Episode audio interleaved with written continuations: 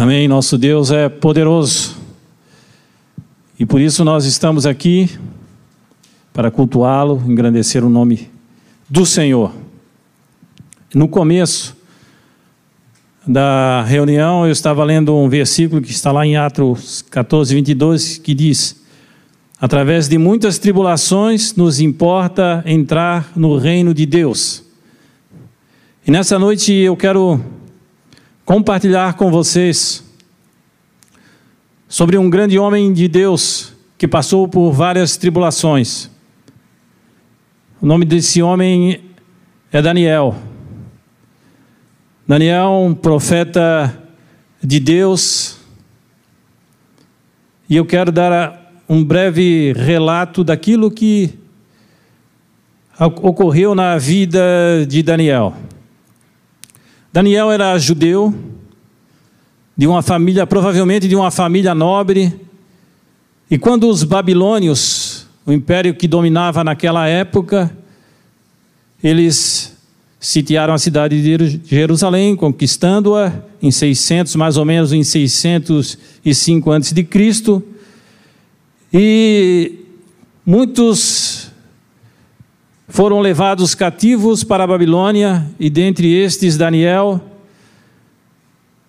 e três companheiros deles que fazem referência nesse livro, Ananias, Misael e Azarias, foram levados cativos.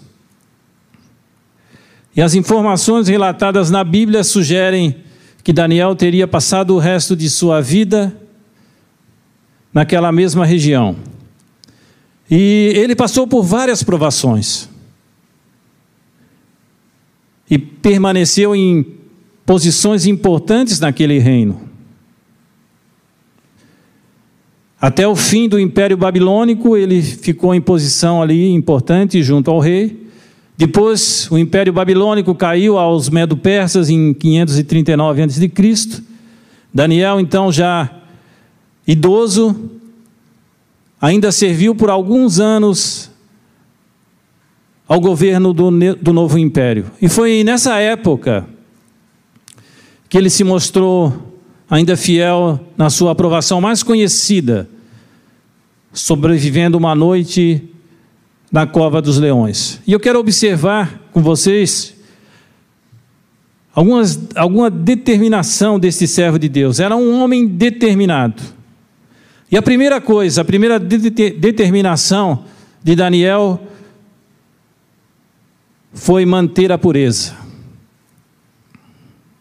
Imagina você, Daniel jovem, não se sabe, mas talvez ali 16, 17 anos, junto com seus companheiros da mesma idade, tirado à força do seu lar, do seu conforto, da sua família, nem sabia se seus pais estavam vivos ou foram mortos naquela, naquele cerco, naquela batalha.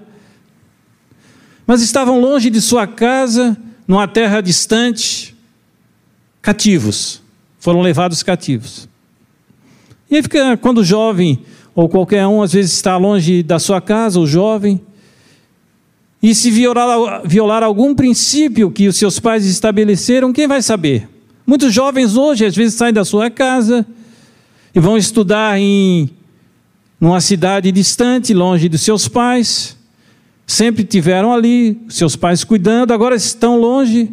E muitas vezes eles saem da linha, saem daquela determinação que os seus pais haviam estabelecido. E poderia muito bem acontecer com esses jovens, com Daniel, com Ananias, com Misael e com Azarias.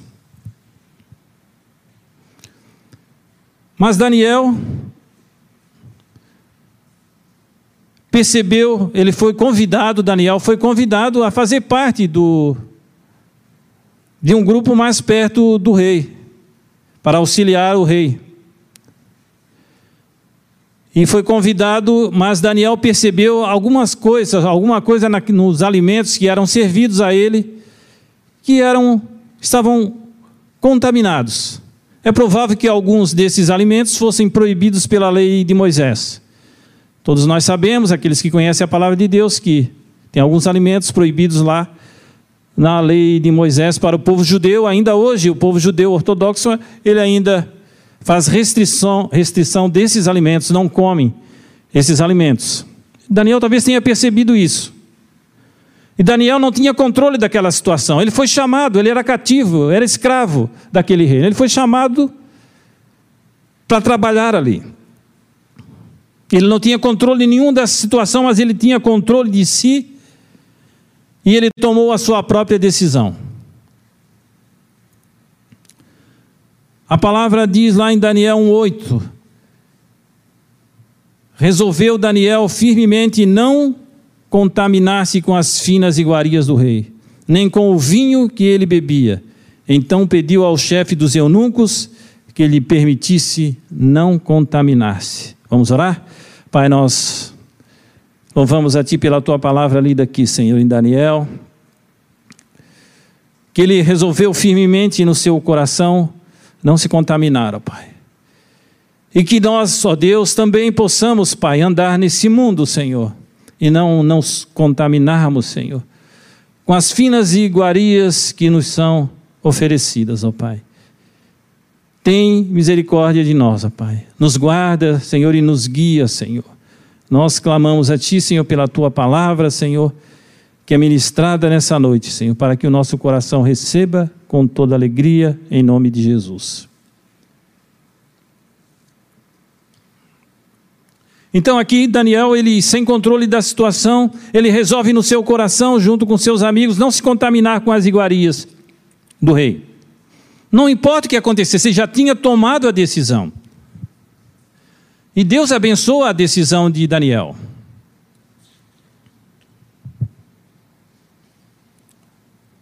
O chefe dos eunucos permitiu que ele e seus companheiros fizessem uma experiência de, de dez dias comendo apenas legumes. E passado esse tempo, o resultado foi favorável. Mas a decisão de Daniel não foi condicionada ao resultado. Nós vimos no versículo ali que ele resolve não se contaminar. E ele não, não sabia qual seria o resultado. Se Deus ia abençoar ou não. Ele, diz, ele decidiu fazer a coisa certa naquele momento. Mesmo se tivesse recusado o pedido do jovem, Daniel já tinha tomado a decisão. E será, queridos, que nós temos a mesma convicção que teve Daniel? E nós enfrentamos situações na nossa vida, no nosso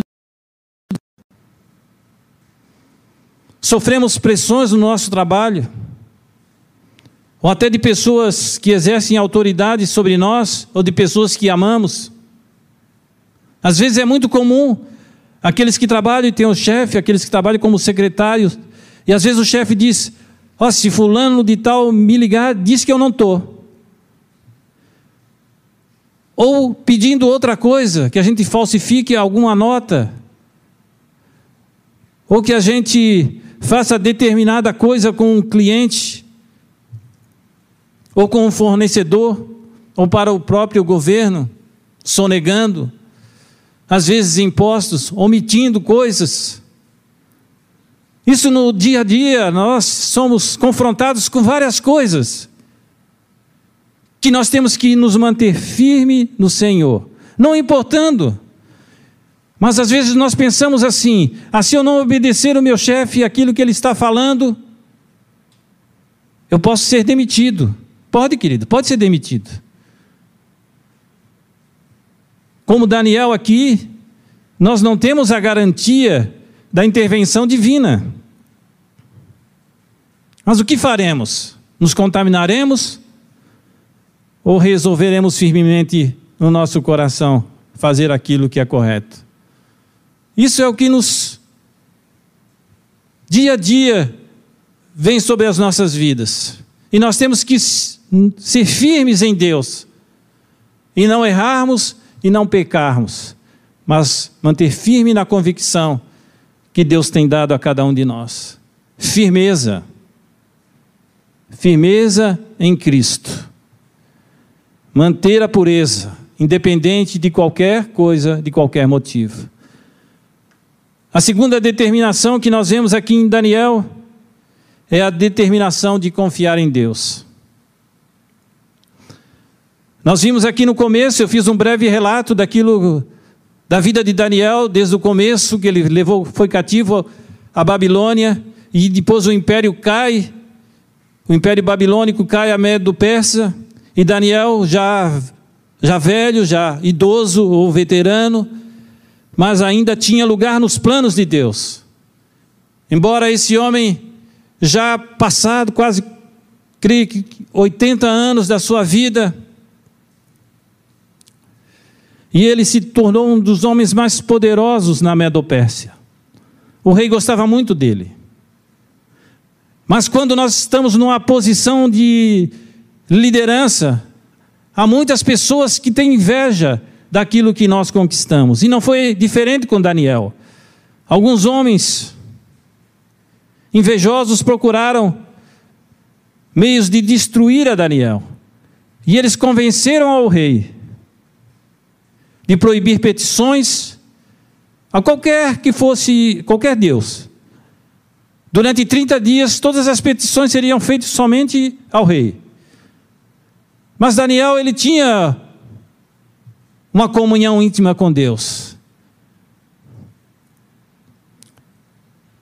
E ele continuou nessa comunhão, independente desse decreto do rei, de punir, de jogar na cova dos leões aquele que desobedecesse a esse decreto, Daniel não estava preocupado com autoproteção, pois ele vivia para exaltar o nome de Deus.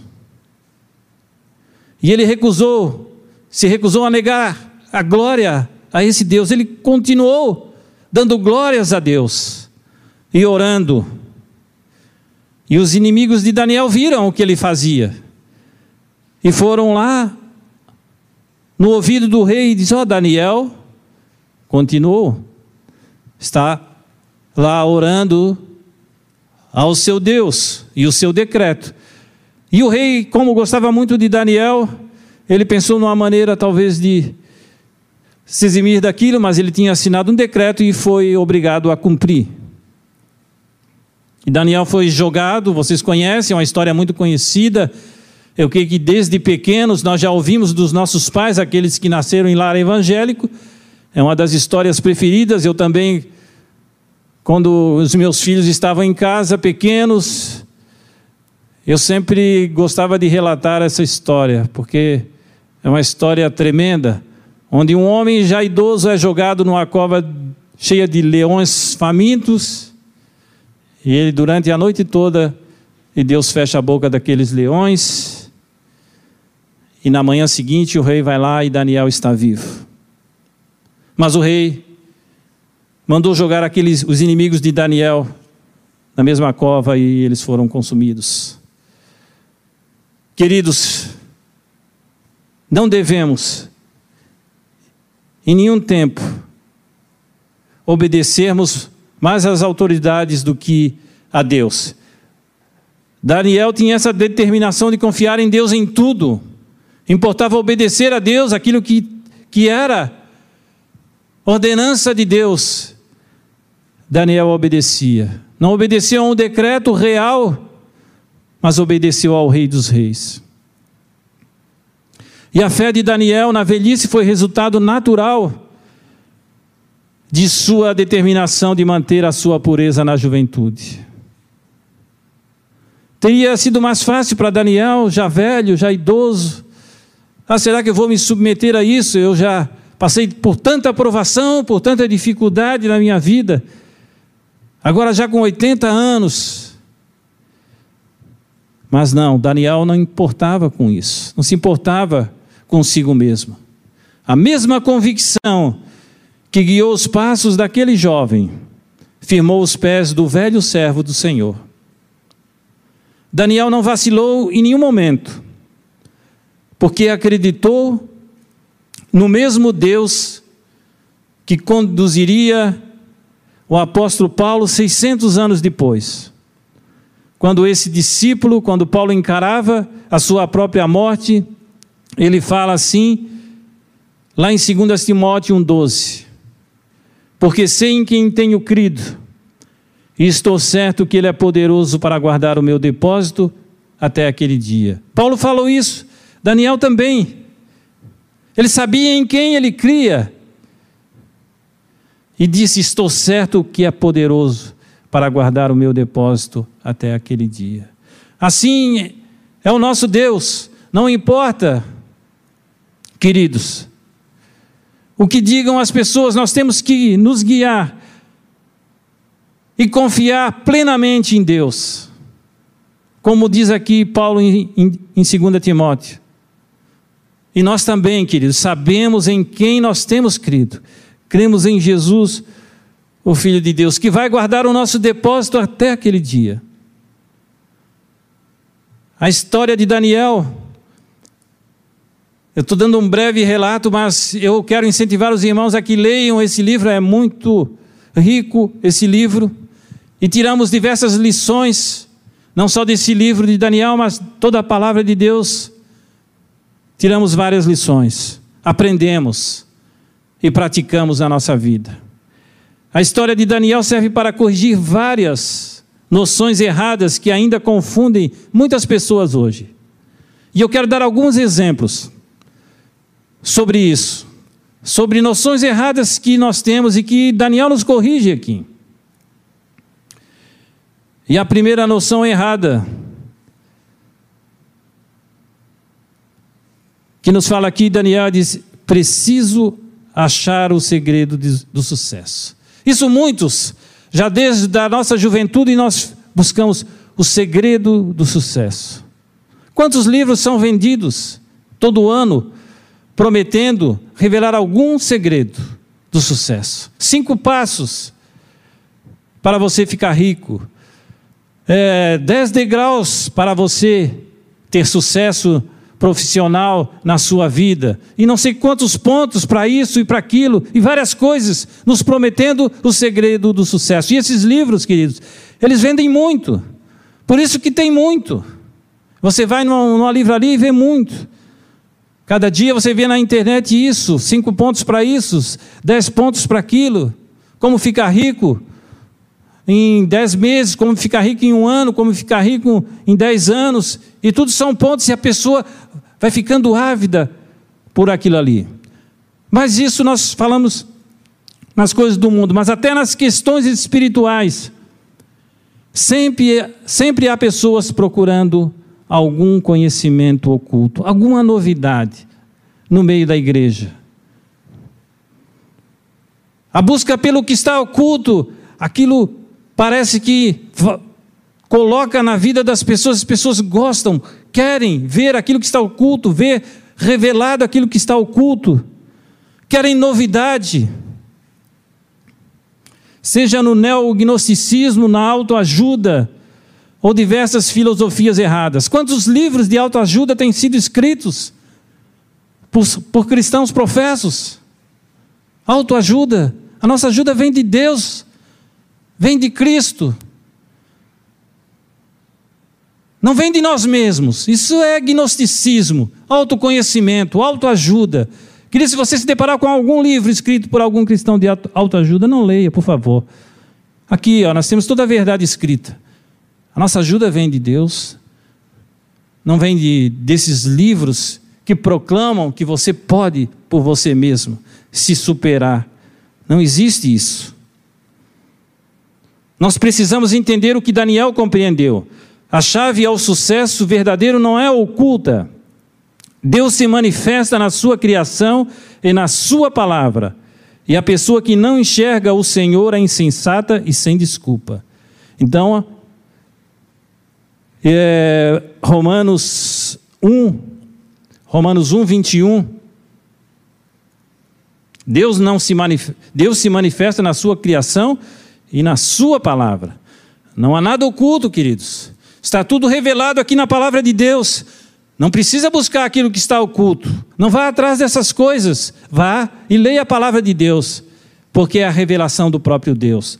Em Romanos 1, 21, 22 diz o seguinte: Porquanto, tendo conhecimento de Deus, não o glorificaram como Deus, nem lhe deram graças, antes se tornaram nulos em seus próprios raciocínios, obscurecendo-lhes o coração insensato inculcando-se por sábios, tornaram-se loucos. Insensato, como fala aqui.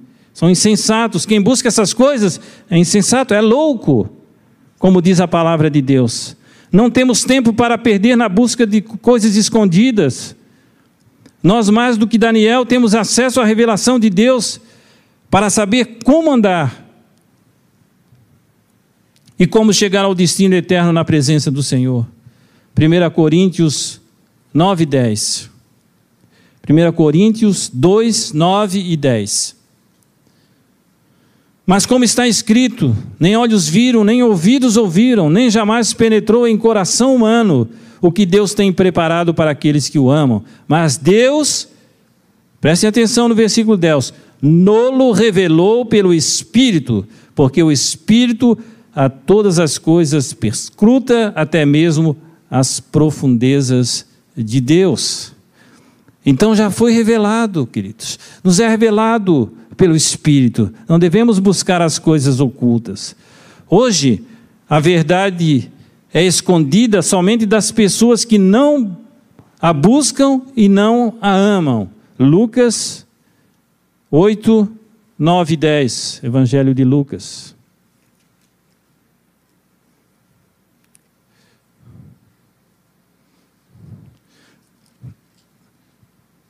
Oito, nove, dez. E os seus discípulos o interrogaram, dizendo: Que parábola é esta? Respondeu-lhe Jesus: a vós, a vós outros é dado conhecer os mistérios do reino de Deus. Aos demais fala-se por parábolas, para que vendo não vejam e ouvindo não entendam. Respondeu-lhe Jesus: A vós outros é dado conhecer os mistérios do reino de Deus. A nós, aqueles que fomos chamados, aqueles que fomos redimidos, esses, a nós, é-nos dado conhecer os mistérios do reino de Deus. Então, o segredo do sucesso, queridos, não estão nessas coisas. Não está em livros, não estão em coisas ocultas, nem no gnosticismo, autoajuda, na filosofia, mas está em Cristo e está revelado na Sua palavra, para nós, aqueles que cremos. A segunda noção errada é há poder no pensamento positivo. Muitos, inclusive vários líderes religiosos, divulgam a ideia do poder do pensamento positivo, da importância da fé por si. Para essas pessoas, o poder está no ato de acreditar, independente do objeto desta fé. Então, quem já não ouviu falar do pensamento positivo, e até no meio da igreja, ah, você tem que ter um pensamento positivo. Ah, mas eu estou querendo comprar uma casa. Aí, algum tempo atrás, tinha-se essa ideia, escrevia-se livro. Não, mas se você quer uma coisa de Deus, você tem como que gestar essa coisa. Você tem que pensar nisso. Se você quer uma casa de Deus, você tem que já visualizar isso, gestar isso. Ah, eu quero uma casa, não uma simples casa, mas ela tem que ter tantos quartos, ela tem que ter isso, ela tem que ter uma piscina. Você tem que querer gestar isso diante de Deus, que Ele vai dar. Ó, oh, queridos, não é assim. Buscar em primeiro lugar o reino de Deus e as suas justiças, e todas as coisas vos serão acrescentadas. Então nós não devemos buscar esse tipo de coisa, esse pensamento positivo de adquirir alguma coisa. O poder não está nisso, de acreditar, de ter fé por si mesmo. A fé tem que ser em alguma coisa, tem que ser em algo. E a nossa fé é em Deus, a nossa fé é em Cristo. Jesus que nos salvou e nos redimiu. A nossa fé está nele. Essa é a fé que nós temos que exercer a cada dia. Não uma fé por fé, uma fé para ter alguma coisa. Não sejam enganados por essa filosofia falsa do pensamento positivo. Daniel não venceu porque ele teve pensamento positivo. Ele venceu porque ele acreditou em Deus. Hoje a nossa fé precisa ser fundamentada em Jesus. 1 João 5,5 diz o seguinte: Quem é o que vence o mundo, senão aquele que crê ser Jesus, o Filho de Deus? Esse é o que vence o mundo. Não é sufici suficiente crer Precisamos crer em Jesus e manter a comunhão com Ele. 1 João 5,12 diz: Aquele que tem o filho tem a vida, aquele que não tem o filho de Deus não tem a vida. Então quem é que tem a vida? Aquele que tem o filho de Deus. E nós temos essa vida em nós, porque Jesus está em nós. Aquele que não tem o filho de Deus não tem a vida. Então, meus queridos irmãos, que possamos buscar isso a cada dia. A cada dia, buscar em Deus, buscar em Deus, buscar em Jesus, que é o objeto da nossa fé. E a terceira noção errada é que a verdade é relativa. Isso tem sido uma tendência perigosa das últimas décadas. É a ideia que a verdade é relativa, determinada pela situação. Isso a gente ouve nas rodinhas de conversa, na universidade, não que tudo é relativo. A tua verdade é tua, mas não quer dizer que essa verdade que você tem para você é a mesma. A minha verdade é diferente da sua. A ideia de que várias verdades contraditórias são igualmente válidas. Isso é uma filosofia mundana. A verdade não é relativa estão deturbando a revelação divina da verdade absoluta. Daniel não procurava uma verdade diferente em cada circunstância, pois ele tinha uma fé sólida na palavra de Deus. Desde, por que, que ele se manteve firme tantos anos? E vivendo numa corte pagã? Porque a fé dele era inabalável. Porque ele sabia em quem ele cria porque ele sabia que em Deus a verdade estava em Deus. Jesus não considerava a verdade uma coisa para ser descoberta ou construída conforme a circunstância humana. Sem equívoco, ele afirmou que a palavra de Deus é a verdade. João 17, 17 fala isso. A tua palavra é a verdade. E para chegar a Deus precisamos rejeitar o pluralismo e buscar o único caminho certo. João 14, 6, que diz: Respondeu-lhe Jesus: Eu sou o caminho e a verdade e a vida, ninguém vem ao Pai senão por mim. Então aqui está claro: a verdade é Jesus. A verdade está contida na palavra de Deus, na Bíblia.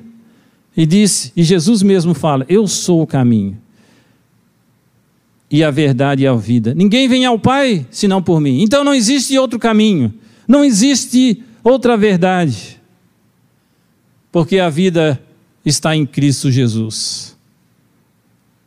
O único caminho, a única verdade. Então a verdade não é relativa, a verdade é Jesus.